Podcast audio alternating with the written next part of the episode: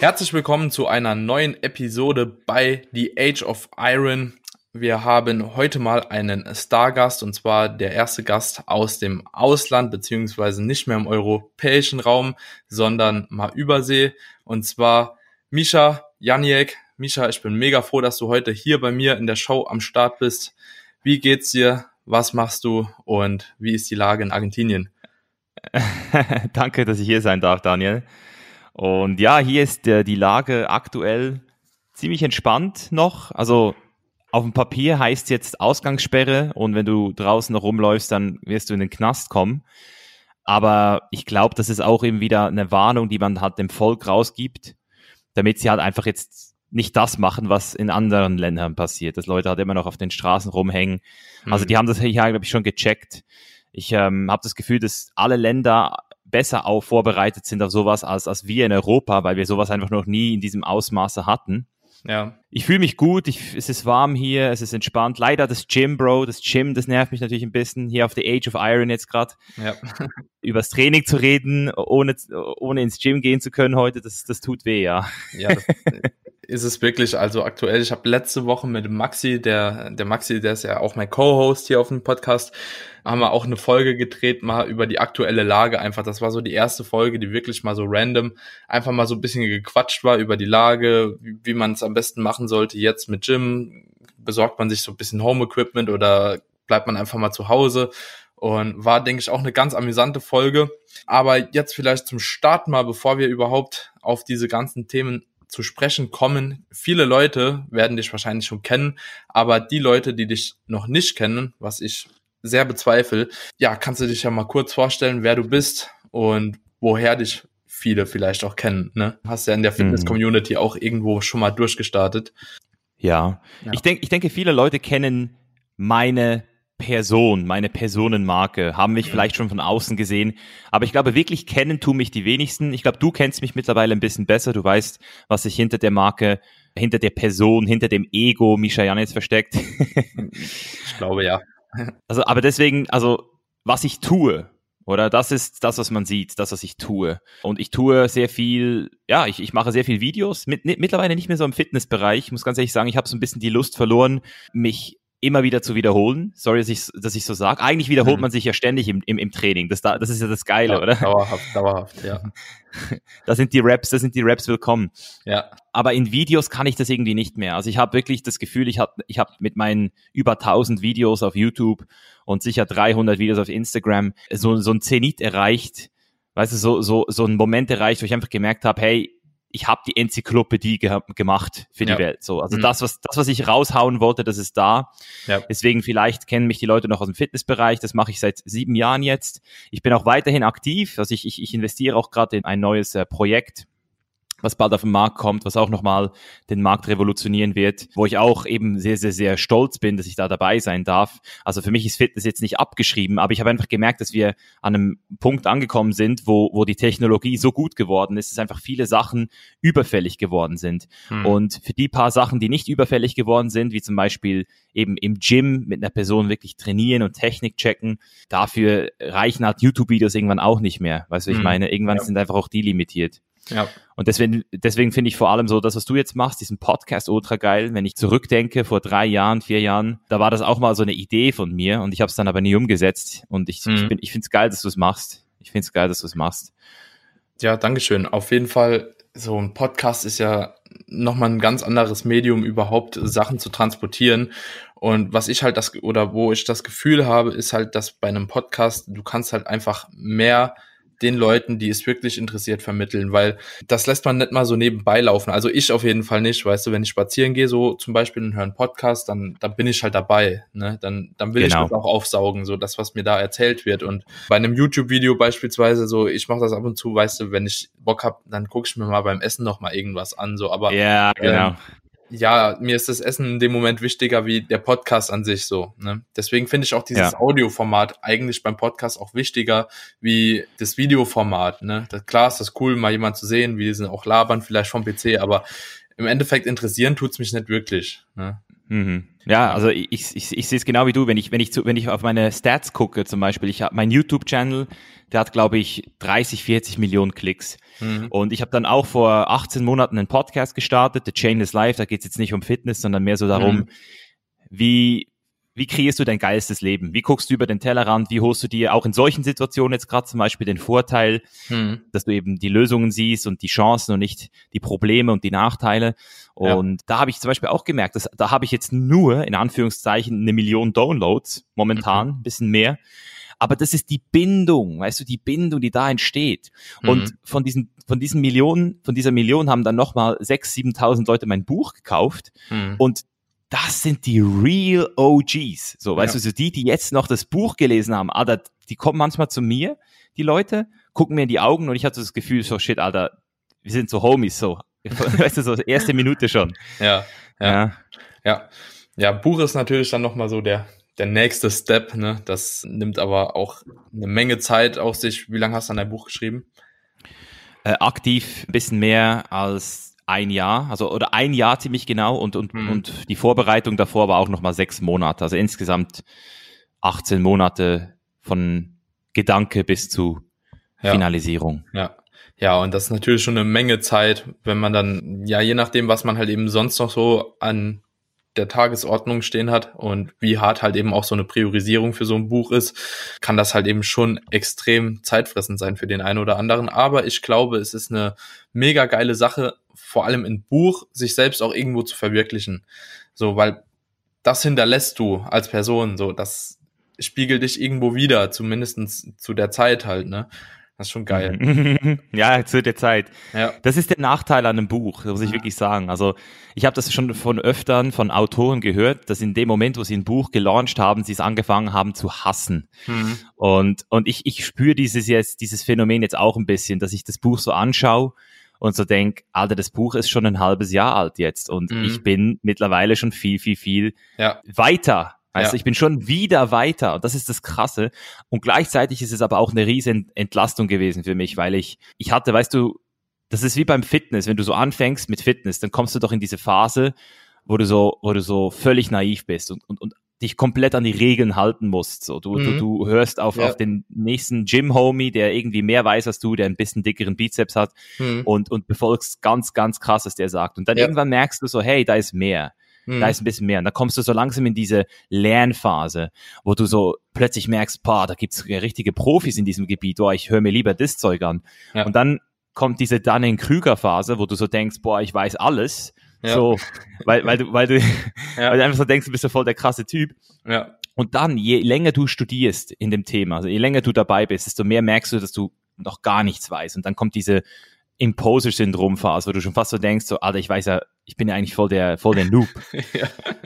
ja. Und, und, und in dieser Phase war ich, als ich, als ich mir entschieden habe, das Buch zu schreiben, weil ich gemerkt habe, dass all das, was ich fünf, sechs Jahre gelernt habe in diesem Bereich, ja. gar nicht richtig zusammen gepasst hat. Weißt du, ich habe ich hab 200 Bücher gelesen, ich habe sehr viele Erfahrungen selber gemacht, ich, aber ich war nie in der Lage, alles zusammenzusetzen. So wie ein Puzzle, weißt mhm, du, so wie ein Puzzle. Ja, und, und das Buch war dann für mich so, ich habe jetzt das Puzzle endlich zusammengesetzt. Mhm. Und jetzt bin ich mir zu so, ich bin so safe, was das Thema Psychologie, Persönlichkeitsentwicklung betrifft, dass ich kann wirklich sagen, ich weiß jetzt, wovon ich rede, so. Und das ist ein mhm. geiles Gefühl. Ja.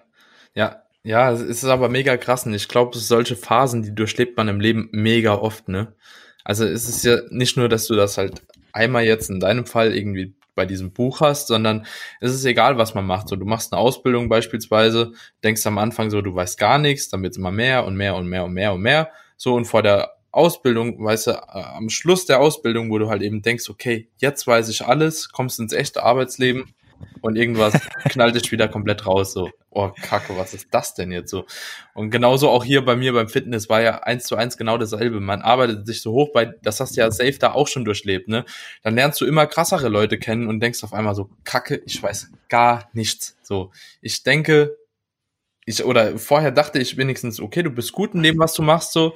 Und dann fängst mhm. du halt eben an, so diese wirklichen Professoren, Doktoren, so Eric Helms etc. zu kennen, ja. zu hören, siehst, was die machen und dann bist du wieder an dem Punkt und denkst so, okay, ja, wo stehe ich überhaupt? Ja. ja, ich, ich muss aber auch sagen, dass ich irgendwie bei, im, im Bereich Fitness immer auch mit meinem Gefühl gearbeitet habe. Also ich habe, ich, ich weiß, es, es, es, es klingt jetzt vielleicht auf so einem science-orientierten Podcast komisch, weil ich bin ja auch sehr science-orientiert. Ja. Aber wenn du halt noch gar nichts weißt, wenn du wirklich noch gar nichts weißt, ja. dann ist das Gefühl manchmal auch entscheidend. Ich kann mich erinnern, als ich mich entschieden habe, mal auf die Bühne zu gehen, 2009 oder nee, 2010 war das. Da habe ich gesagt, boah, ich will 2011 auf die Bühne. Und ja. dann wurde mir so ein, so ein, so ein Wettkampfcoach empfohlen. Mhm. so äh, in Zürich. Und dann habe ich den angeschrieben und der so, ja, komm mal vorbei, wir schauen es uns an. Und in dem Moment, als ich dem seinem Gym angekommen bin, habe ich einfach schon gemerkt, hier stimmt was nicht. Der Typ war einfach so weird und der hat mir dann so erzählt, nein, Vierer-Split musst du machen, du musst deine Hamstrings alleine trainieren an einem Tag, du musst mhm. Sojaprotein mit, mit Casein und mit, mit Whey-Protein zusammenmischen äh, und du musst auch diese äh, zehn Supplements nehmen und weißt du, Mhm. Es hat sich in dem Moment einfach falsch angefühlt. Ich habe das Gefühl, der Typ will mich abziehen, der Typ hat selbst mhm. keinen Plan, er war auch voll auf Stoff und so. Und, und das war für mich so die erste Erfahrung, wo ich gemerkt habe, hey, der weiß vielleicht trotzdem mehr als ich insgesamt oder sagen wir mal, der hat sicher mehr Erfahrung gemacht, aber es, es hat sich trotzdem überhaupt nicht richtig angefühlt und dann habe ich ja. mich nie wieder bei dem gemeldet, ey. Ja, ja, ja, aber verständlich. Und ich denke, das sind oder das haben auch schon mega viele Leute auch irgendwo durchlaufen. Vor allem mittlerweile die Leute halt, ne? Wenn, wenn sie dann eine Empfehlung bekommen, okay, hier und da, da ist ein Typ, der bereitet halt vor, so, der macht das so und so, aber sich selbst halt im Internet schon mal so ein bisschen schlau gelesen haben, vielleicht dein YouTube-Channel verfolgt haben, einen Prozep seinen verfolgt verfolgt haben, von Patrick Teutsch und so weiter und so fort, wo halt eben wirklich dann Leute sprechen, die auch wissen, von was sie sprechen. So, und dann kommen sie dahin, weil der ist halt eben in der Nähe und der kann mir auch das Posing zeigen und so weiter und so fort. Und dann kommen sie dahin und kriegen erstmal einen Schock fürs Leben. Ne? So, weil er halt ja, alles ja. anders machen will. So, und ich glaube, das, das, ist halt schon schlimm. Das Ding ist halt, als ich angefangen habe, vor zehn Jahren, da gab es keinen Patrick Teutsch, da gab es auch nicht so diese äh, Eric Helms oder eben ja. so Jeff Nipper, diese geilen ja. Videos. Da gab es halt Team Andro, so. Ja. Und, und da gab es halt so einen Typ, der, ich weiß nicht mal, wie, ich wusste nicht mal, wie der aussieht. Weißt du, ich habe, ich, ich weiß, der hieß irgendwie Friedhofsschiller oder sowas. Ich weiß nicht, wie der aussieht. Ich wusste nicht, ob der wirklich was gerissen hat, aber der war halt einfach so der Babbo in diesem Forum. Und der hat mir dann so ein Unterarm-Training Split gegeben, wo ich irgendwie so meine Unterarme mit 13 Sätzen trainiere. Hm. Und, und ich habe das dann auch so naiv, wie ich bin, damals hat noch so voll nachtrainiert, nur um dann zu merken, dass ich mir von dem Scheiß-Training einen, einen Tennisarm hole. Und dann irgendwann habe ich gemerkt, dass, das, dass der auch wahrscheinlich mit Stoff hantiert, weißt du so. Ja. Und ich so, ja gut. So, weißt du so, wieso höre ich auf solche Leute? Das heißt, ich bin, ja. wenn ich jetzt die, die Fitnessszene jetzt vergleiche mit damals, Mann, Alter, hast du als 15-Jähriger einen Vorteil so. Hm, weißt du, sogar ja. jemand wie der, wie der Paul Unterleitner zum Beispiel, dass ja. der direkt mit einem Johannes Lukas trainieren konnte damals so, als er angefangen hat. Das war, das war schon so viel wert, hm. weißt du? Auf jeden Fall. Aber das hatte ich auch schon mal das Gespräch oder schon zweimal sogar auf dem Podcast, wenn du mittlerweile halt eben auch mal so auf die Natural-Wettkämpfe gehst. Du bist ja jetzt die ganze Zeit im Ausland, du kriegst ja wahrscheinlich nicht so mit, aber du gehst auf einen Natural-Wettkampf und denkst dir nur so, oha, Ne? Ja. Was, was, kommt da denn schon wieder so? Wo kommen die denn gerade schon wieder her? Das mhm. war halt vor zehn Jahren, denke ich, da, wo du halt das erste Mal gestartet bist, in dem Ausmaß auf keinen Fall so. Und da war halt vielleicht mal der eine Ausnahmeathlet oder zwei, drei, vier, ne? Und jetzt kommst du auf eine mhm. Meisterschaft und jede Finalisten, also alle Finalisten sehen einfach krass aus so. Und ja. das ist halt schon heftig, der Wandel.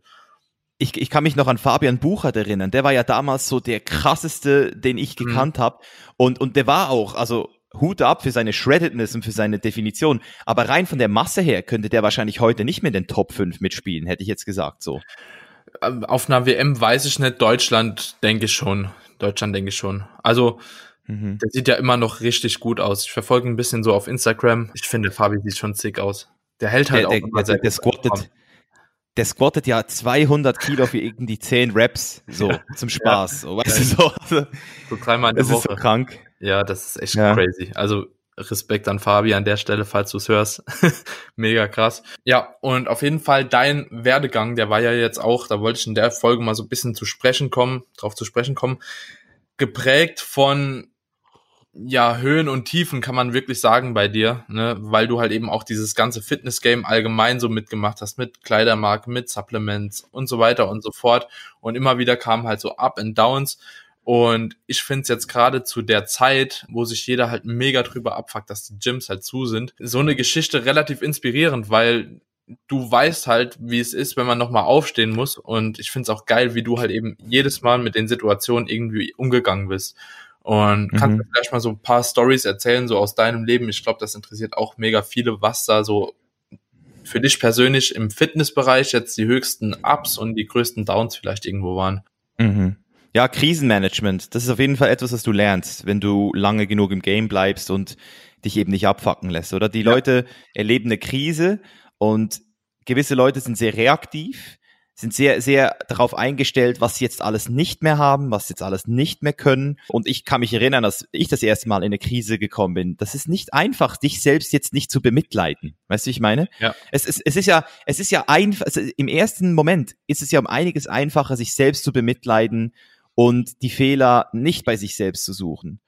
Und ich glaube, das ist etwas, was ich sehr früh gelernt habe durch diese ganzen Ups und Downs, dass ich eben immer für mich den Fehler bei mir gefunden habe, die Lernerfahrung bei mir gefunden habe, weil ein Fehler ist schlussendlich nichts anderes als ein Feedback-Signal für Amigo, hier geht's nicht mehr lang, so, hier ist Schluss, so, das ist ein mhm. Fehler. Ja. Und Leute, die jetzt sagen, hey, ich will auf keinen Fall einen Fehler machen. Ich will es perfekt planen. Ich will perfekt, ich will, ich will das perfekt machen, so. Das sind Leute, die betreiben Fehlervermeidung. Und in dem Moment, wo du Fehlervermeidung betreibst, das Synonym dafür ist Lernvermeidung. Du vermeidest zu lernen. Und hm. deswegen habe ich halt immer auch diese, weißt du, das ist ja dieses Spektrum, was du zuerst lernen musst. Wie viel ist zu viel? Du musst ja selbst mal spüren, wie weit du gehen kannst. Auch im Bodybuilding ist doch das so. Je, je, je, du musst doch zuerst dich mal verletzt haben am Rücken oder mal übertrieben haben, mal, mal die sechste Woche auch noch mitgenommen haben und nicht in Deload gegangen sein. Vielleicht ja. mal auf 300 Gramm Protein gegangen zu sein, nur um dann zu merken, dass du dich da komplett abschießt, so, weißt du, von der Verdauung. Ja. Also, ja. Je, je mehr du weißt, was du kannst und was du nicht kannst, desto besser wirst du midterm und long-term auch immer in deiner perfekten Leistungsfähigkeit sein. Und um jetzt mal so, so ein Beispiel zu nennen, als ich damals halt angefangen habe, mit ähm, Leuten zu arbeiten, die ganz andere Werte hatten als ich, oder? Also jetzt zum Beispiel so ein Karl S. als Beispiel. Ja. Als, als, als Typ, als, als, als Homie so, weißt du, so mit dem abhängen, völlig okay. Der Typ ist nice und ich, ich, ich will ihn auch gar nicht irgendwie schlecht reden, aber wir haben einfach einen komplett anderen Wertekompass insgesamt. Ja. Mhm. Weißt du, obwohl wir viele Sachen auch gemeinsam haben, wie zum Beispiel, dass wir beide uns für äh, eben Veganismus einsetzen. Das war ja auch damals das, was uns connected hat. Fitness und dieses Plant-Based, wo er mich ja auch, und da bin ich ihm auch heute noch dankbar, er mich auch so ein bisschen dorthin gebracht hat. Aber in Bezug auf so Erfolg, Geld, Außendarstellung, Fame und, und, und auch das Ganze eben so nicht nur dafür zu machen, um, um es eben als also es ist nicht nur Mittel zum Zweck, sondern es ist halt der Zweck schon fast so ein bisschen, so habe ich manchmal mhm. das Gefühl. Ja, ja. Und das hat mich halt drei Jahre gebraucht, bis ich gecheckt habe, dass das nicht erfüllend ist. Also jetzt nicht auf Karl S. bezogen, sondern auf jede Person, mit der ich zusammengearbeitet habe, die nicht nach meinen Werten gegangen ist. Also wenn ich jetzt zurückgucke, von allen Leuten, dann ist Brosep und Patrick Reiser sind so die einzigen, wo ich wirklich sagen kann, da ist eine, und natürlich Janis, aber Janis ist jetzt nie so im Rampenlicht gestanden. Ja. Aber so, so die, die Leute, die jetzt auf jeden Fall jeder kennt, ist so ein, so ein, so ein Brosep. Und, und ich hatte auch meine Differenzen mit Brosep in der Vergangenheit, aber wir sind immer wieder so auf diesen Level zurückgekommen, wo wir gemerkt haben, doch man, wir ticken einfach gleich, weißt du? Wir ticken einfach ja. gleich. Ja. Und, und das ist viel mehr wert. Weißt du, ich mache jetzt heute zum Beispiel kein Business mehr mit Brosep und trotzdem bin ich aber mit ihm noch connected. Ich mache auch kein Business mehr mit Patrick, aber wir sind trotzdem noch connected.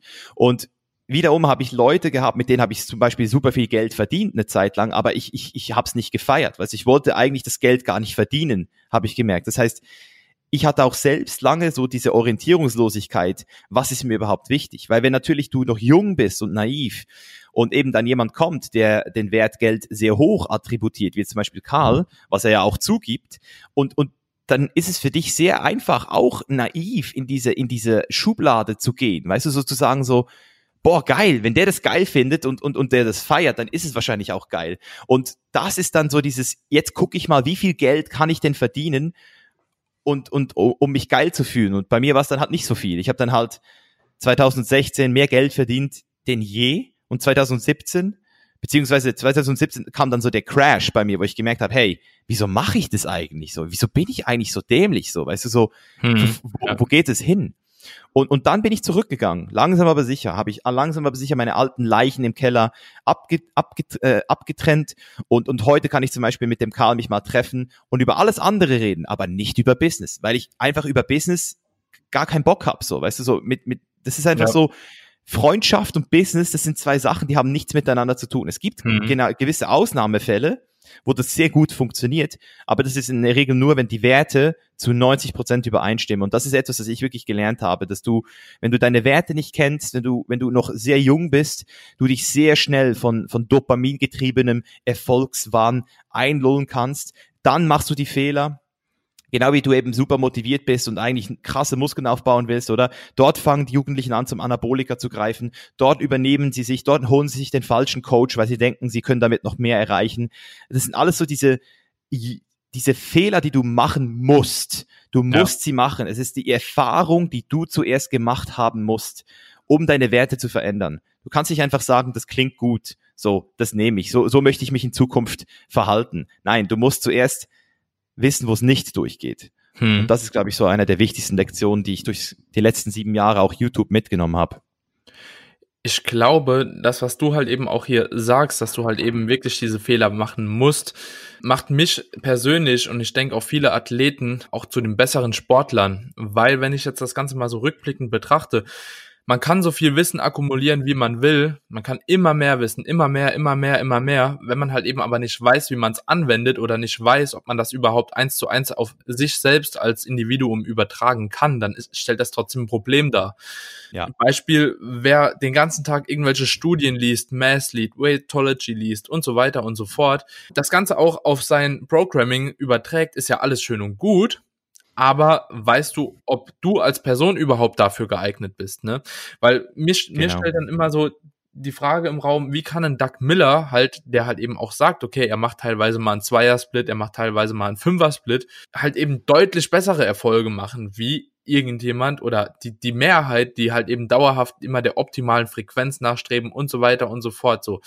Weil die anderen es halt auch noch nicht probiert haben oder auch nicht den Mut haben, das zu probieren. Und ich glaube, das macht overall auch die besten Athleten, beziehungsweise auch, wenn man es auf das andere restliche Leben überträgt, auch die erfolgreichsten Menschen irgendwo. Ne?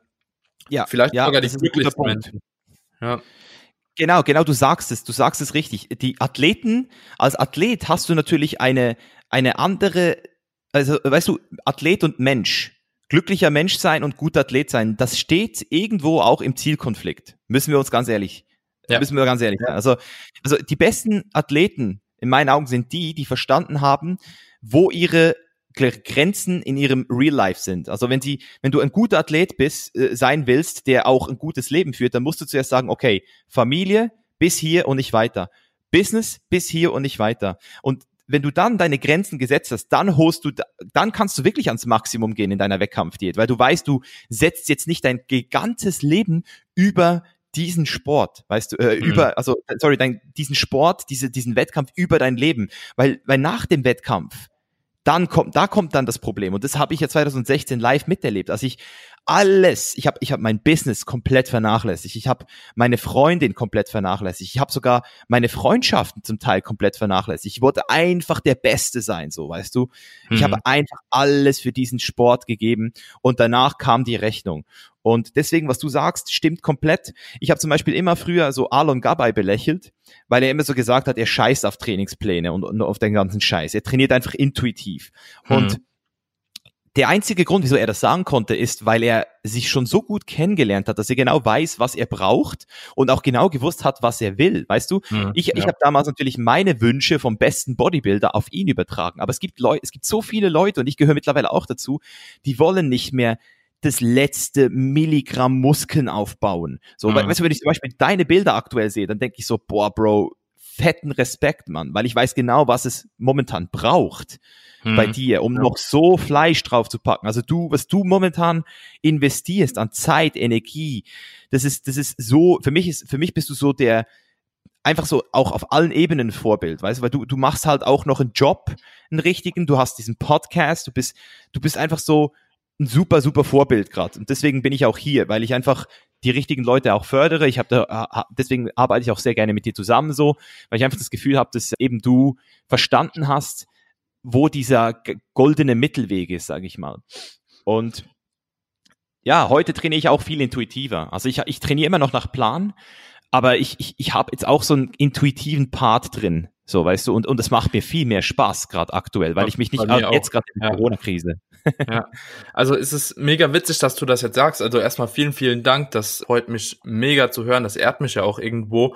Und es ist cool, wenn das gesehen wird, was man alles tut und macht, ne, obwohl man es halt eigentlich nie so erwartet hat, dass das so solche Ausmaße halt annimmt, die halt eben immer noch potenziell steigen. Auf jeden Fall habe ich auch das Gefühl, also das hört sich jetzt vielleicht komisch an für viele, aber ich trainiere overall weniger wie früher und ich beschäftige mich mit meinem Training weniger wie früher so. Also ich habe wirklich so diesen einen Schritt gewagt damals vor zwei Jahren und gesagt, okay, ich nehme mir einen Coach. Und so ist schon mal diese ganze psychische Komponente für die Trainingsplanung und so weiter und so fort schon mal zu ihm gerutscht. Ne? Und mhm. das an Zeitpensum, das ist immens viel und dann Kopfgeficke und oh Gott, ist mega krass viel, was mir da auf jeden Fall äh, von jemand abgenommen wird, dem ich halt eben auch 100% vertraue. So, das ist schon mal die eine Sache. Und zweitens habe ich auch einfach gemerkt jetzt in der Offseason, vor allem zum Ende der Offseason, dass umso mehr ich von diesem 100% Ansatz wegkomme, ist umso besser im Gym läuft, weil ich habe einfach das Gefühl gehabt, wenn du immer alles zu 100% geben willst, ich time mein Koffein, ich time dies, ich time das, ich mache hier äh, MPS-Stimulation und so weiter und so fort, das ist ja alles schön und gut, aber das, ich weiß, dass ich es nicht in 70 Jahren noch so mache. So, weil ich einfach für mich einen Weg gefunden habe, der so einfach wie möglich ist mit dem viel, ja. also so viel wie möglich damit ja. rauszuholen. Und seitdem läuft es auch einfach besser. Und wenn ich mich eine Woche halt eben mal nicht in Squats um eine Rap oder zwei oder um irgendein Gewicht XY steiger, dann ist das halt so. Ne? Und ich fuck mich darüber nicht mehr so ab wie früher halt, ne? Und seitdem läuft es einfach deutlich besser. Man, man nennt es in der Psychologie die Behavior Fatigue. Und die ist sehr, sehr, sehr subtil. Das heißt, ein, ein Top-Athlet wie du, der merkt das gar nicht, diese Behavior Fatigue. Die, die, die entsteht über Monate, manchmal Jahre. Aber irgendwann hast du dann so den Abfuck, weil du gewisse Sachen einfach immer ein, in einem gewissen Rahmen gemacht hast, dass du entweder wirst du dann so dieser, dieser fast schon, wie sagt man dem, bisschen so gestörte Typ, denn also ja, es gibt ja diese Leute im Gym, die, die, ja, ja, ja, genau, die, die sind so gestört, die, die, die, die trainieren so mit einer, mit einer Art, wo du so, wenn du denen zu nahe kommst, dann denken die so, hey, du greifst hier gerade meine, also ich, ich, kenn, ich finde das wirklich ja, krass, wie, ja. wie, wie, Bodybuilding dieses OCD auch fördert. Und da gibt's aber auch die Leute, die dann eben irgendwann den ganzen Sport verteufeln und ihnen den Rücken zukehren und dann so sagen, ja, das waren doch alles so diese Bodybuilder, also nur weil du selbst so warst, heißt das nicht, dass alle mhm. so sind. Und ja. diese Behavior Fatigue, die, die werden wir jetzt auch wahrscheinlich zum Beispiel bei Normalsterblichen in den nächsten Wochen bei Corona sehr gut beobachten können, weil wenn du jetzt Quarantäne verordnest für eine normalsterbliche Person, die, die nicht diszipliniert ist, die sich nie über irgendwas Gedanken machen musste, so. Für die wird das so hart. Also die werden mhm. es nicht schaffen können, jeden Tag einfach drin zu bleiben, weißt du. Deswegen, du musst auch hier wieder, du musst immer gucken, so was ist der Mensch in der Lage zu machen in jeder Position. Und du hast es für dich, glaube ich, auch gut rausgefunden. Und, und, und ich glaube, das ist auch wirklich der Schlüssel, um, um nicht nur eben im Moment besser zu werden, sondern diesen, diesen Sport auch, und das ist ja unser Ziel. Wir wollen ja gesund bleiben. Wir wollen ja fit bleiben. Wir wollen ja nicht nur jetzt kurz für den Wettkampf krass werden, sondern wir wollen das ja long term auch durchziehen. Hm, ja, ja, auf jeden Fall. Und ich glaube, so wie ich das aktuell mache oder auch wie sich allgemein die, die Situation so bei den meisten guten Athleten, die ich jetzt halt eben auch so als Freunde nennen darf, wie sich das bei denen geändert hat. Die sind vom Mindset her alle ähnlich. Ne? Also so ich hab's ge das Gefühl, umso länger du das halt eben machst, umso mehr lernst du und das ist halt eine Sache und da sind auch, egal ob jetzt Bodybuilder auf Stoff oder nicht oder schlechter Vorbereiter oder guter Vorbereiter, aber die Leute, die das schon lange machen, die haben oftmals mehr Gefühl dafür, was ja. sie halt eben lang durchziehen können und was sich halt eben auch bewährt hat irgendwo. Zum Beispiel, wenn ich mal an meinen Studioleiter denke, auch komplettes Gegenteil von dem, was ich mache, aber ich habe das Gefühl teilweise, wenn ich ihm zuhöre, und wie er manche Sachen im Training regelt, zum Beispiel Training, so er trainiert halt eben manchmal eine Muskelgruppe zweimal die Woche, manchmal sogar dreimal, manchmal einmal,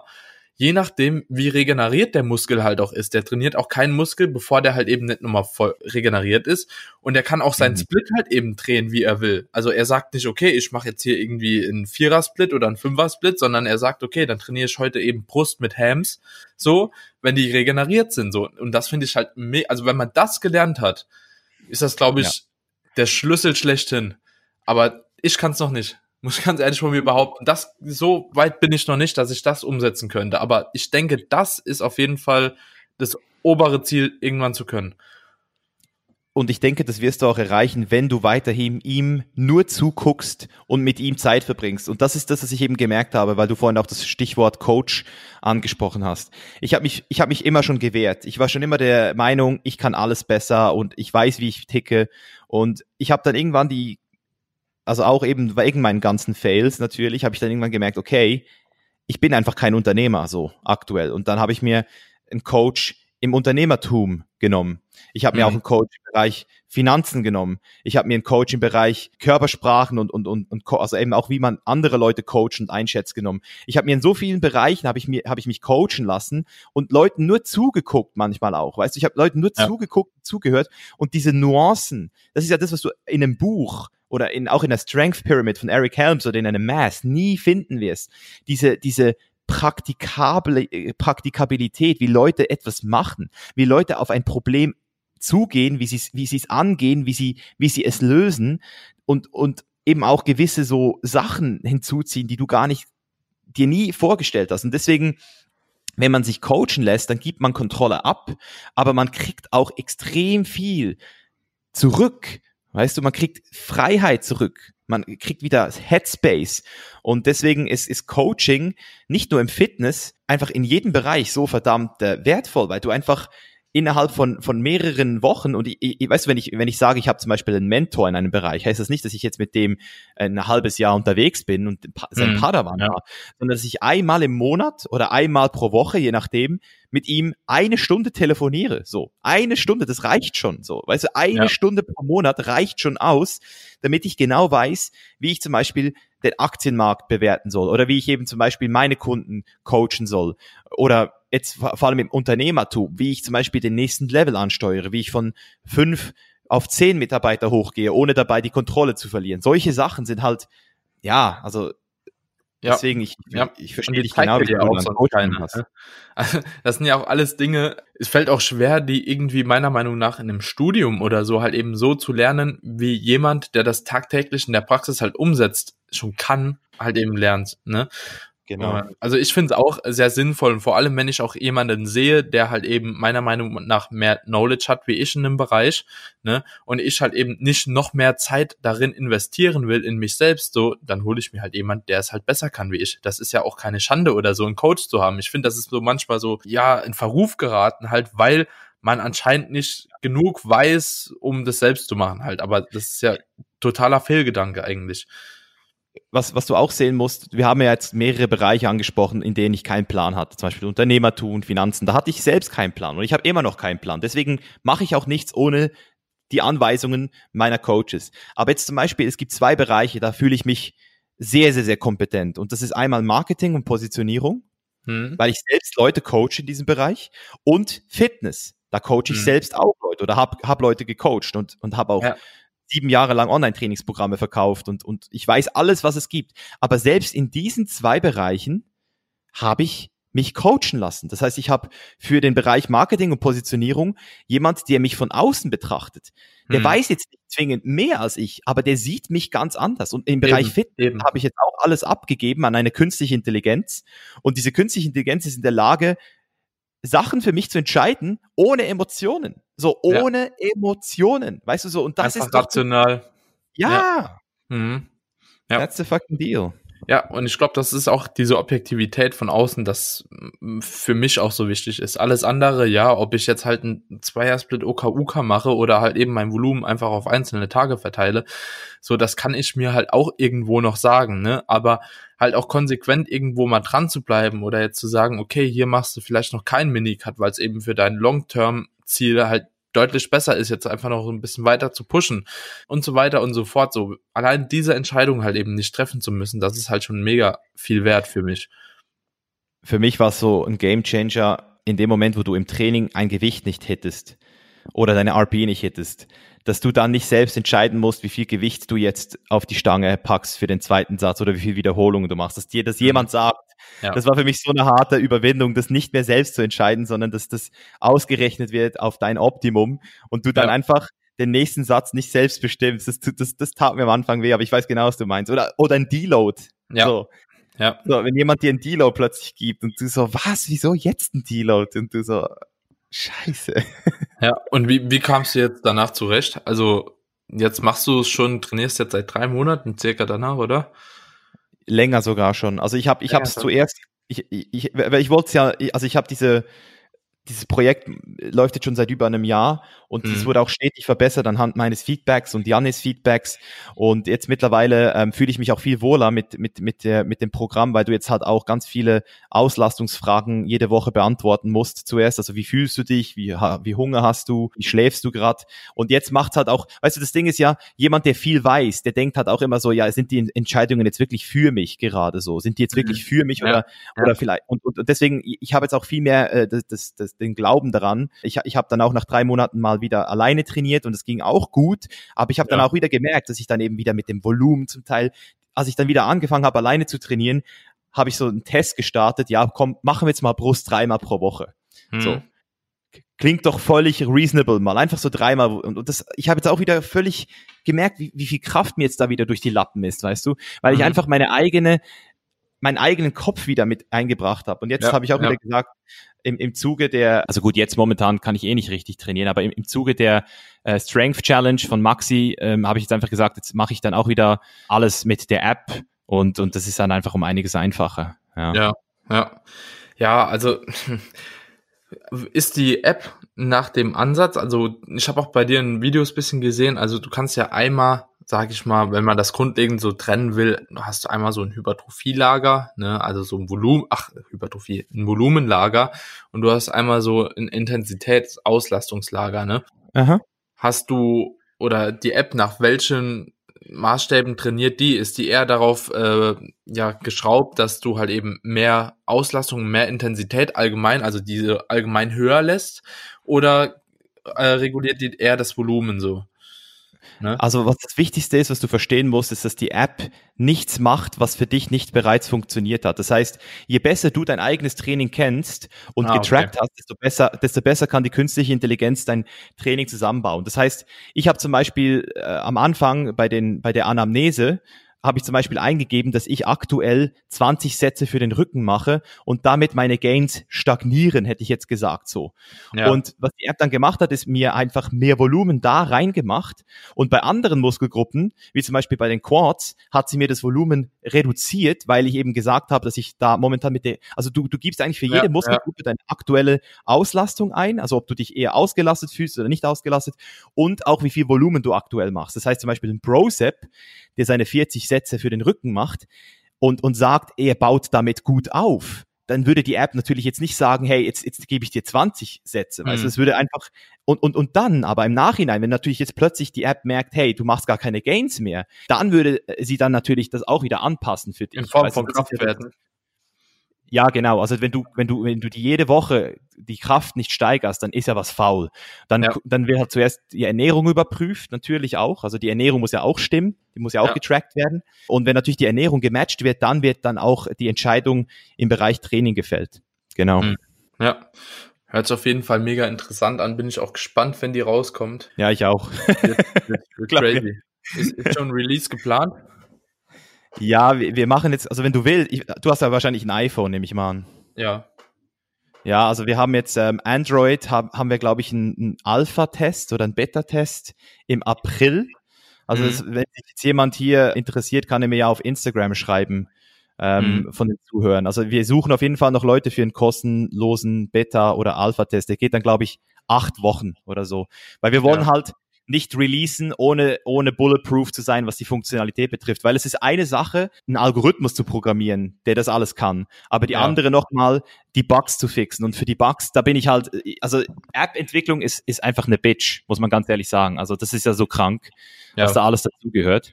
Hm. Deswegen, ähm, bevor wir da releasen, will ich auf jeden Fall bulletproof sein. Und für iPhone, denke ich mal, geht's dann nochmal ein bisschen länger so.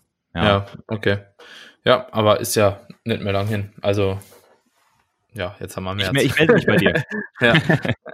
ja, bin gespannt. Also in der Prep wird es wahrscheinlich nichts für mich sein, jetzt einfach so 0815 einzusteigen, sondern eher aber vielleicht danach kann man das Ganze mal probieren. Wenn die Prep ja, überhaupt durchgezogen werden kann, muss man auch nochmal an der Stelle. Ja, was sagen. läuft eigentlich jetzt bei der Prep? Also was sind jetzt gerade aktuell deine Entscheidungen aufgrund des Virus? Das würde mich jetzt auch interessieren, gerade mal. Also, ich habe mir lange Gedanken drüber gemacht jetzt, beziehungsweise schon viel und eigentlich schon fast zu viel.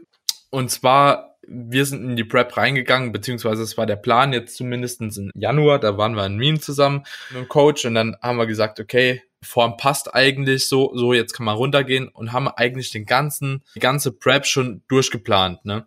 Und dann kam jetzt ja dieser Corona-Einflug, sage ich mal. Und da wir halt relativ früh schon rein sind, also der Hauptwettkampf war geplant am 24. Oktober und wir haben gestartet die Prep am 17. Februar schon. Ne? War ich vielleicht beim KFA 18 bis 20 Prozent so in dem Dreh irgendwo. Und mhm. wir haben geplant erstmal fünf Akkumulationswochen, dann wieder in die Low Diet Break. Das halt eben so fortzuführen plus einmal eine vierwöchige Maintenance-Phase in der Hälfte circa, wenn ich hormonell halt eben noch nicht so ganz auf einem kritischen Punkt bin. So Grundplan. Dann kam natürlich jetzt die, die Schockwelle da in China. Erstmal keiner hat es ernst genommen. Ähm, ja, in China, das passt schon und so. Ja, wird uns wahrscheinlich nicht betreffen. Keiner hat es ja ernst genommen so. Dann kam es ja, hierher. In den Medien auch. In, ja. in den Medien hat es niemand ernst genommen, bis, bis, bis Ende Februar hat es niemand ernst genommen, glaube ich. Bis es dann geklatscht hat einmal, ja. Und ja, dann, ich glaube, vor drei, vier Wochen war es, also ist noch gar nicht so lange her, wenn es überhaupt drei, vier Wochen her ist, wurde dann die GmbF International abgesagt, die immer im Frühjahr stattfindet. Mhm. Und das war so der erste Schock, äh, wahrscheinlich für viele Athleten mehr wie für mich, weil ich dachte halt einfach, okay, Herbstsaison geht wahrscheinlich easy weiter so. Ne? Also die haben ja mhm. auch angekündigt, ja, alle Athleten haben auch die Möglichkeit dann im Herbst und bla und blub, obwohl ich halt eben denke, wer für früher gepreppt ist, der und schon gut in Form ist, sechs Wochen vorm Wettkampf oder so, der zieht das nicht noch bis Herbst, weil da geht's kaputt. Und für mich haben wir dann gesagt, okay, wir sind jetzt in der Diät drin. Wir haben jetzt gerade fünf Wochen, also ich mache morgen noch einen Low Day mit einem Beintraining und dann habe ich danach die Low Diet Break. So, dann ist schon mal die erste Woche halt eben erstmal gecleaned und ich bin soweit safe. Und unser Hintergedanke ist halt eben, dass Muskelerhalt halt eben viel weniger benötigt wie ein Hypertrophiestimulus per se. So und Muskelaufbau halt einfach.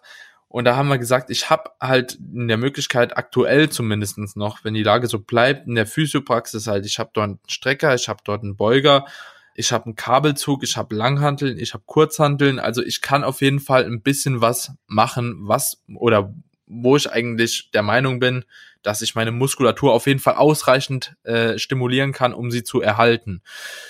Ja, und so haben wir gesagt, wir machen jetzt erstmal weiter und notfalls, wenn man merkt jetzt nach dem nächsten Diätzyklus in fünf Wochen oder wenn jetzt halt eben tatsächlich die totale Ausgangssperre kommt und ich gar nicht mehr die Möglichkeit habe, auch in die Praxis trainieren zu gehen, dass wir dann hier einen Cut machen, ähm, das Ganze dann ja, auf Eis legen und im Endeffekt eine bessere Ausgangslage einfach für eine weitere Improvement Season und gegebenenfalls dann nächstes oder übernächstes Jahr einen Wettkampf zu haben. Also ich denke mir einfach, ich kann mich in keine schlechte Lage bringen mit dem, was ich jetzt aktuell so mache, mit den Möglichkeiten, die ich habe. Ich bin sowieso noch zu schwer, gerade nimmt die Form halt nochmal eine Gestalt an, wo ich wirklich sage, okay, so langsam gefällt's mir nochmal, ich habe hier und da ein paar Cuts, ich habe hier und da ein paar Venen mehr und es sieht einfach geiler aus, ich fühle mich deutlich wohler, ich werde mich im Sommer wohler fühlen, wenn ich nicht nochmal zehn Kilo mehr habe und dauerhaft irgendwie am Schwitzen bin, wenn ich draußen mhm. rumlaufe.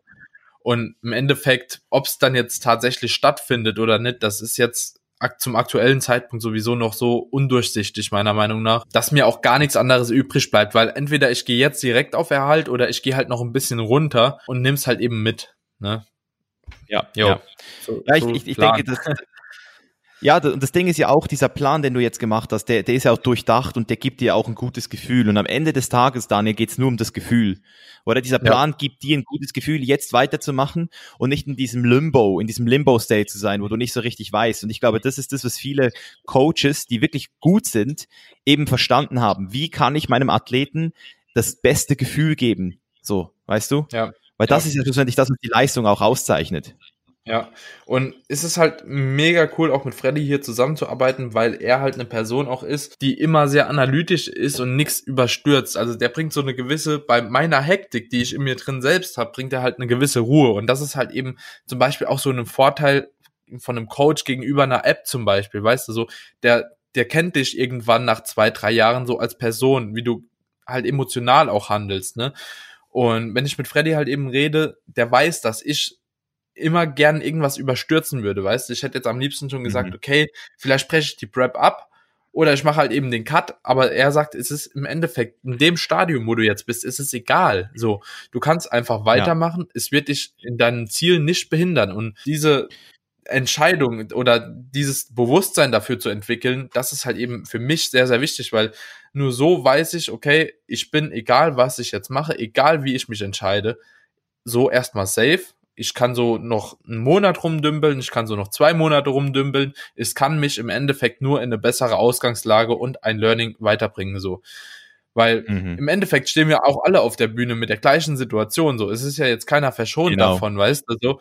Und genau. im Endeffekt, keiner kann wirklich ins Gym, vielleicht haben ein paar noch einen Zugang, so, aber dann auf die jetzt auch geschissen, so, richtig cool, dass es haben können. Andere haben es halt nicht. Und viele stehen halt mit der gleichen Situation dann später auf der Bühne und jeder hat die gleichen Probleme gehabt. Und so gesehen mache ich jetzt erstmal weiter und dann wird sich zeigen, so, wenn ich 2023 erst starte, ist es mir auch egal. Ja, ja. ja, ja, ja du, du sagst es richtig, wir sind alle in der gleichen Situation, aber wir reagieren nicht alle gleich. Das heißt, es, es wird Leute geben, die allein auf ihrem, also auf, aufgrund ihres Stresslevels jetzt katabol gehen, aktuell, weißt du? Ja. Nicht nur wegen ja. dem Training, das sie nicht mehr haben, sondern auch wegen dem Stress. Und da ja. würde ich auch sagen, also in so einer Situation ist natürlich jetzt eine App noch nicht an dem Punkt, wo sie einen Menschen ersetzen kann. Also da bin ich ganz ehrlich. Also ich habe auch ja. niemanden bisher gesehen aus der aus der ähm, aus der Testgruppe, aus der ersten Testgruppe, die eine Wettkampfdiät mit der App gemacht hat, weil ich einfach auch weiß, was alles psychisch am Schluss läuft. Also ich habe Janis zum Beispiel gesehen, auf sieben bis acht Prozent Körperfett, total entspannt. Und ich, wir hatten auch Leute, die sind auf acht Prozent runtergegangen mit der App. Aber ja. ab acht Prozent also Janis mit 8% versus Janis mit 6%. Das war, Alter, das war eine Welt. Das war mhm. ein normal ausgeglichener Mensch versus ein, jemand, der nicht keine Entscheidung mehr alleine treffen wollte, so, weißt du, nur zwei Prozent ja, Körperfett. Ja. Das heißt, also du kommst, das ist das, was, glaube ich, jeder Wettkampfathlet immer wieder denkt, so, der schon ein paar Mal gepreppt hat. Also dieses Mal wird's anders, dieses Mal mache ich's besser. Ja. Aber das Ding ist, sobald du in einem Kaloriendefizit bist, mit weniger als sechs Prozent Körperfett, du wirst dich scheiße fühlen. Es ist halt einfach so. Ja, Un unumgänglich, unumgänglich, wirklich. Ähm, ich denke, du lernst halt eben auch mit jeder Prep ein bisschen weiter und äh, kriegst auch irgendwann raus, wie du dich halt eben zu ernähren hast, wie du so ein bisschen Hungermanagement betreibst, wann du halt das Training vielleicht auch mal ein bisschen reduzieren solltest und nicht einfach so im Kopf durch die Wand gehst. Und da ist halt eben zum Beispiel kann ich mir vorstellen, auch so mit der App das Ganze halt relativ gut gesteuert, zumindest was das Training halt eben angeht. Weil in der Prep, ganz ehrlich, wenn da eine RPE 8 steht, dann halt dich an die RPE 8 und mach keine 9,79 mhm. oder so und verletzt dich halt noch fast, weil das sind nämlich die Dinger, die dann deine Prep kaputt machen können, so. Und wenn das da halt eben so auf einer App steht und du hast wirklich das Mindset, dich dran zu halten, dann ist ja gut, ne? Und mhm. wenn du dich selbst trainierst, dann wirst du dich nicht dran halten. Also die meisten auf jeden Fall nicht. So. ist leider so, da muss man mal so ehrlich zu sich selbst sein. Ja. ja und Fall. Du hast ja jetzt auch vor zwei Jahren mal eine Schulterverletzung, Nervenverletzung gehabt, zum Beispiel, und auch die Hand gebrochen. Und da ist ja viel, mhm. was auf dein Fitness bezogen ist, schiefgegangen, ne? Also in dieser Zeit. Ne? Und ich finde, das kann man auch, also du bist halt mega gut damit umgegangen und ich finde, es wäre, glaube ich, für viele Leute eine sehr coole Sache, mal zu wissen, wie du halt eben zu der ganzen Situation gestanden hast, wie du damit umgegangen bist und vielleicht, mhm. wo auch der Übertrag auf die jetzige Situation ist, weil im Endeffekt, wenn du, ob du dich verletzt und nicht ins Gym kannst, oder ob du halt eben nicht mehr das Equipment hast, was du normal hast. So, ne? Viele stellen das gleich, aber ich bin immer noch der Meinung, so eine Verletzung ist halt eigentlich schlimmer und selbst das ist umgänglich mhm. und jetzt stehst du halt trotzdem voll im Saft, wahrscheinlich schwerer und besser denn je. So, auch ohne mhm. Wettkampfambition, oder? Genau, das ist eine sehr geile Frage. Ich, ich muss da noch mal ein bisschen ausholen. Ich habe ja vorhin angesprochen, dass ich 2016 eben meine Profilizenz gekriegt habe. Ich habe übrigens die Profikarte nie nie ähm, nie bestellt. Also ich habe ich habe sie ich ich ich, ich habe die Mail gekriegt, bestell die Karte und ich habe sie nie bestellt, weil ich sie einfach weil ich einfach gemerkt habe, dass es mir nie um die Karte ging. Weißt du, es war für mich ja. nie relevant die verdammte Karte. Ja, ja. Und dann und dann habe ich eben auch diesen, diesen Down, diese Down-Phase gehabt, Ende 2016, wo ich alles hinterfragt habe, mein Business, den Sport, wieso mache ich das, wieso will ich mich von einer äh, Jury profilieren mit den Leuten, die ich vielleicht nie essen gehen würde selbst, so weißt du, so Leute, die ich gar nicht kenne. Ja, ja. Ähm, und habe dann auch wirklich ich war mir dann auch nicht mehr sicher, ob ich wirklich Bodybuilding machen soll. Und als ich dann diese, ähm, ich hatte dann so eine Erfahrung, die habe ich auch geteilt, the Psychedelic Experience mit Mushrooms in, in Costa Rica. Und, und dort habe ich so zum ersten Mal meine, meine, den wahren Grund gesehen, wieso mir diese Genetik geschenkt wurde, sagen wir jetzt mal so. Also, also so, mhm. wieso mein Leben so ist, wie es ist. Und ich habe einfach gemerkt, hey shit, da ist was Höheres im Spiel als nur das Bodybuilding. Da ist was im Spiel, das, das, das, das mir hilft, die Welt ins Positive zu verändern. Und dass mein, dass mein Körper sozusagen als Medium agiert so ein bisschen, Leute zu inspirieren, sich, sich äh, pflanzlich zu ernähren und einfach auch den ganzen Lifestyle, den ich jetzt auch so ein bisschen vorlebe, The Chainless Life, äh, selbstbestimmt leben, dass es auch alles dazugekommen ist. Und deswegen habe ich dann immer noch diesen, ich, ich, ich habe es ja auch gesagt, alles, was ich sage, das meine ich auch so. Ich habe immer gesagt, ich will 2020 wieder auf die Bühne. Das war schon immer äh, mein Commitment. 2020 gehe ich wieder auf die Bühne. Und als dann 2018 diese Nervenverletzung einfach so aus dem Nichts, also wirklich aus dem verdammten Nichts gekommen ist, hm. also ohne Vorwarnung, da, ich glaube, es ging, ich glaube, es ging schon so eine Woche, bis ich, bis ich wirklich den Sinn dahinter verstehen konnte. Weißt du, bis ich, bis ich dem Ganzen einen Sinn geben konnte. Und hier fängt jetzt eigentlich so meine Lektion an für jeden. Ich studiere seit mehreren Jahren die stoische Philosophie, weil ich finde, dass die Stoiker eine Sache richtig gut gemacht haben. Und zwar, sie haben gewusst, wie sie mit ihrem Mind, also mit ihrem Mindset, ihr Leben zum Positiven ähm, bewegen können, weil weil viele benutzen das Wort Mindset, aber wissen gar nicht wirklich, was es meint, weil was was was damit gemeint ist, weil Mindset heißt ja nicht, dass du motiviert bist immer und weil das kannst du ja nicht kontrollieren. Es gibt ja Phasen, da bist du nicht so motiviert. Die gibt's. Das heißt, jemand, der ein gutes Mindset hat, ist nicht immer motiviert oder immer inspiriert oder immer gut drauf, sondern jemand, der ein gutes Mindset hat, hat immer verstanden, dass es diese Phasen gibt und wie man mit diesen Phasen umgeht. Und das bringen dir die Stoiker in ihren äh, Schriften sehr, sehr gut bei. Das heißt, eine wichtige Lektion ist, dass du anfängst zu akzeptieren, was unter deiner Kontrolle ist und was nicht unter deiner Kontrolle ist. Und das, was nicht unter deiner Kontrolle ist, komplett loszulassen was super schwer ist, und dafür aber das, was unter deiner Kontrolle ist, zu 100 Prozent zu ownen, die Verantwortung für das zu übernehmen, was unter deiner verdammten Kontrolle ist. Und das hat mich halt so geprägt in dieser Phase, dass ich dann auch, ähm, als das passiert ist, mir gesagt habe, hey, schau mal, der Nerv ist jetzt kaputt. Ob er wiederkommt, weiß ich nicht. Stand heute, fast zwei Jahre später, ist er noch nicht da. Und er wird wahrscheinlich auch nicht mehr kommen mittlerweile. Aber damals habe ich mir halt gesagt, okay, ich habe das jetzt nicht unter Kontrolle. Es ist, ich muss es loslassen. Aber es gibt einen Grund, wieso das passiert ist. Und dieser Grund ist, ich kann mich jetzt mehr auf anderes fokussieren. Ich habe jetzt zum ersten Mal diesen Druck nicht mehr, ich muss ins Gym jeden Tag. Ich, ebenso wie wir es vorhin besprochen haben, ich muss diese 100% abliefern jeden Tag. Ich darf mich nicht mhm. mal ein paar Tage mit meiner Mutter entspannen, ohne sie zu fragen, hey Mom, gibt's hier irgendwo in dieser alten Region, in der wir uns jetzt gerade befinden, noch ein Gym? Oder am Morgen in Barcelona aufzustehen, nur um in so ein dreckiges Gym zu fahren, um, um noch kurz mein, mein Training reinzubringen. Weißt du, das heißt, ich habe plötzlich die Erlaubnis gekriegt, andere Lebensbereiche meines Lebens wirklich auch, ja, Beachtung zu schenken. Mehr zu meditieren, mehr mein Business, mehr meine Freundschaften, vor allem auch meine Freundin wieder mehr Zeit zu verbringen. Und ich habe dann einfach so zum ersten Mal alle anderen Lebensbereiche zum 100 Prozent angenommen und angefangen, mein Leben ausgeglichener zu gestalten. Das heißt, diese Ausgeglichenheit, die ich heute habe, die auch heute Teil meines Unternehmens ist, äh, das ich führe mit meinen Mitarbeitern, das ist alles auf, aus diesem einen Schicksalsschlag entstanden. Das heißt, weil du, und jetzt kommen wir zu der Lektion, was hast du wirklich unter Kontrolle? Frage ich immer. Was hast du wirklich unter Kontrolle? Am Ende des Tages, Daniel, ist es nur eine Sache, beziehungsweise wenn man es auseinanderstückelt, sind es drei Sachen. Es ist erstens mal alles, was du machst, also deine Handlungen, die, sind, die hast du immer unter Kontrolle. Die hast du, du kontrollierst deine Handlungen. Du kannst sagen, ich mache das jetzt oder nicht. Und, und dann gibt's noch zwei Sachen, die du auch unter Kontrolle hast, die auch mit deinen Handlungen mit einspielen, nämlich die Interpretation auf Sachen, die du nicht kontrollieren kannst. Das heißt, die Nervenverletzung, die konnte ich nicht kontrollieren. Wie ich sie aber interpretiere und dann reagiere drauf. Das habe ich wieder unter Kontrolle.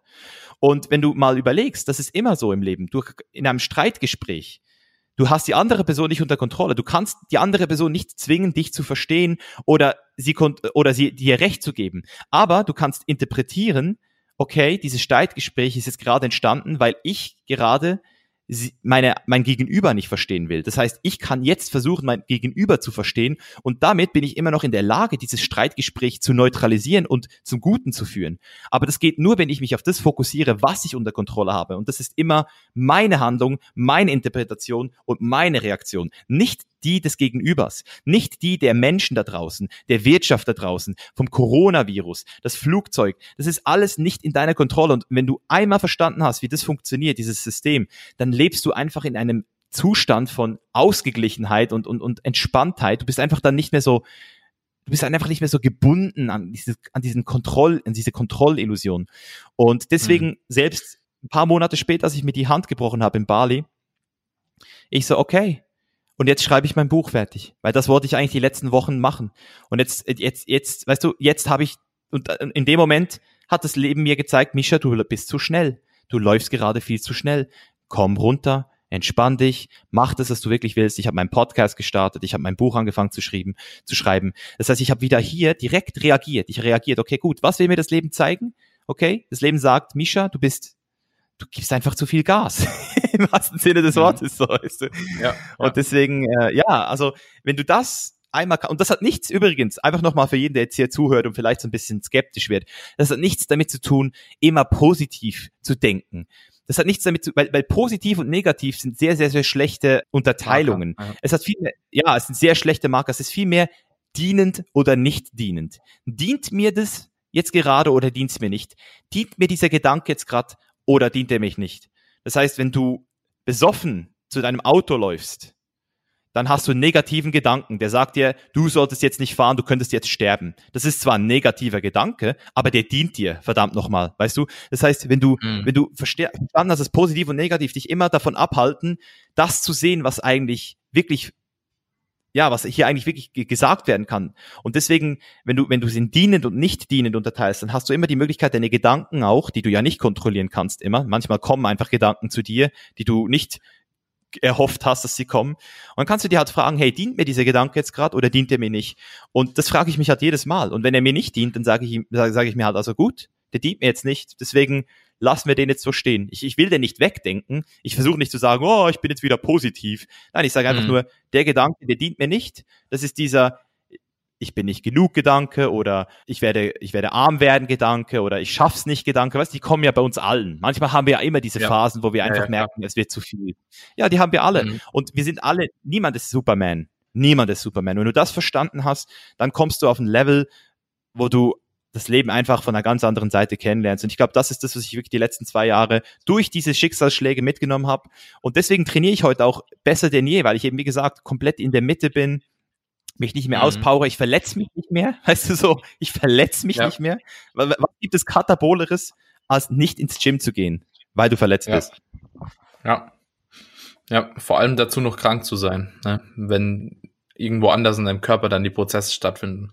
Aber auf jeden Fall genau. eine richtig geile Sache, ähm, auch richtig gut erklärt, ziemlich verständlich und auch eindrucksvoll. Ähm, ich denke, es ist für viele auf jeden Fall sehr, sehr schwer umzusetzen und ich denke, das braucht eine gewisse Zeit, um das auch wirklich erstmal zu, zu verdauen und ähm, ja, auch. Es ist ein Prozess. Ja, mega viel Arbeit äh, so. für sich selbst halt irgendwo. Hm. Also es sind, es sind zwei Jahre, die ich aktiv in die stoische Philosophie gesteckt habe. Aktiv zwei Jahre. Ja. Ja. Und zwei Jahre ist schon lang, weil jeden Tag hast du Entscheidungen zu treffen. Ne? Jeden Tag sind Handlungen, jeden Tag sind Interpretationen und es mhm. ist schwierig, aber cool. Wenn man es geschafft hat oder da auf einem guten Weg ist, denke ich auch, dass das Leben auf jeden Fall einfacher für einen selbst wird. Bin ich ganz Ja, es Meinung. ist der es ist das Prozentuale, das wieder, du kannst es nicht immer schaffen. Auch ich mache heute immer noch Entscheidungsfehler. Auch ich reagiere nicht immer perfekt. Aber ja, die prozentuale Verschiebung ist da. Das heißt, ich mache mehr richtig, als ich falsch ja. mache. Und das ist schon, das ist schon ja. ein großer Win. ja, ja, ja, auf jeden Fall. Ich zum Beispiel bin auch der Meinung, dass dein Körper, wenn, also entweder kannst du so steuern ne, und sagst halt eben selbst, ich nehme das in die Hand und versuche halt die richtigen Entscheidungen zu treffen. Oder dein Körper nimmt sich halt eben irgendwann einfach, was er braucht und entscheidet ja, für dich. Ähm, das ist nämlich auch so ein Ding, irgendwann bist du halt einfach krank oder du arbeitest zehn Tage am Stück, weißt du, merkst du, du willst mehr, mehr, mehr, mehr, mhm. mehr. So, und dann kommt eine Phase, entweder wirst du krank oder unproduktiv. So, und dann merkst mhm. du auch, okay, ich muss mich mal rausnehmen hier einmal. Zum Beispiel auch hier das Wochenende jetzt durch die, die ganze Corona-Geschichte. Nur Termine gehabt, nur äh, Programmings gemacht, nur Check-ins, dauerhaft irgendwo am Schreiben. Und jetzt habe ich dann auch mal gesagt, okay, jetzt nehme ich mir mal zwei Tage, wo ich einfach nichts mache, ähm, was das Coaching betrifft. Ich nehme mich einfach mal komplett raus. So, ich habe jetzt, äh, die Freundin ist jetzt hier. Nach dem Podcast mache ich nochmal mit ihr irgendwas. Also das ist jetzt auch das Einzige, was ich jetzt am Wochenende noch mache. Und ich merke jetzt schon, nach nur einem halben Tag, dass ich keinen Gedanken daran verschwendet habe und das finde ich mega geil und mir geht's jetzt auch schon deutlich wieder besser. Ne? Aber wenn man halt eben immer in diesem Wahn ist und immer mehr will und immer mehr will, genauso auch jetzt auf das Fitness bezogen, ne? wenn du halt eben, wie du schon sagst, so fünf, sechs Mal die Woche halt eben zweieinhalb Stunden gehst, um halt in drei Jahren perfekt auf der Bühne zu stehen und nichts geskippt zu haben und so weiter und so fort, dann ist es schwer, jetzt so eine Situation erstmal irgendwie zu verdauen. Aber ich zum Beispiel habe auch gemerkt, so in den letzten Jahren, und wir waren ja auch schon zusammen unterwegs und ich war ja auch schon mit anderen unterwegs, wenn man halt einen Plan mal nicht durchkriegt an irgendeinem Tag, dann skippt man halt auch mal die Waden oder den Bauch oder ein Arm, äh, eine Übung Bizeps oder so, ne? Also im echten Leben kommt das halt eben auch mal vor, ne? Man kann nicht immer mhm. nur 100 Prozent dem Ganzen nacheifern, so. Und du hattest letztens auch, als wir irgendwann mal gecallt hatten, hattest du auch gesagt, so, der Brian Whittaker hat doch irgendwie auch so einen coolen Ansatz, den ich auch mega gefeiert habe. Ähm, mhm. Ähm, wie war das? Erst kommt Familie, Freunde, dann kommt Arbeit und dann, was an Zeit noch übrig bleibt, investiere ich ins Gym und gib da einfach alles. So, genau, dann hast so du nie, dann läufst du, dann läufst du nie über. Du läufst nie über. Ja. Genau. Ja, mega geil. Und du, und du und, setzt dir und du erwartest auch nicht etwas von dir, was nicht, was nicht machbar ist. Weißt du, das ist ja auch so ein Ding. Wir reden jetzt hier wieder von Gefühlswelten. Wie fühlst du dich, wenn du was machst? Wie fühlst du dich, wenn du dich immer selbst enttäuscht? Das ist doch nicht geil. Das ist doch ja. nicht geil. Du willst, doch, du willst ja. doch nichts, was von dir erwarten, was du nicht einhalten kannst. Weil, weil deswegen ja. ist es ja so wichtig, sich auch besser kennenzulernen. Ne? Mhm. Mega geil. Richtig cooler Input auf jeden Fall. Da kann sich jeder noch was abschneiden, denke ich, irgendwo. Und wir auch selbst beide definitiv weiter lernen, weil das hört mhm. ja nie auf. Es hört nie auf. Nie. Never. Gut, Micha. Geiler Abschluss eigentlich, oder? ich würde auch, auch sagen. Ja. ja. Okay, ich bedanke mich auf jeden Fall bei dir, dass du heute hier am Start warst. Äh, hat mich mega gefreut und wird vielen auf jeden Fall auch weitergeholfen haben. Ein Riesendank geht raus und Grüßen nach Buenos Aires. Danke. Und ansonsten, Leute, ihr wisst Bescheid, markiert mich in der Story, markiert Misha in der Story, macht einen Screenshot, gebt ein Abo, lasst eine Bewertung da und yo, wir hören uns in der nächsten Folge. Danke, Misha, dass du da warst. Danke. Peace.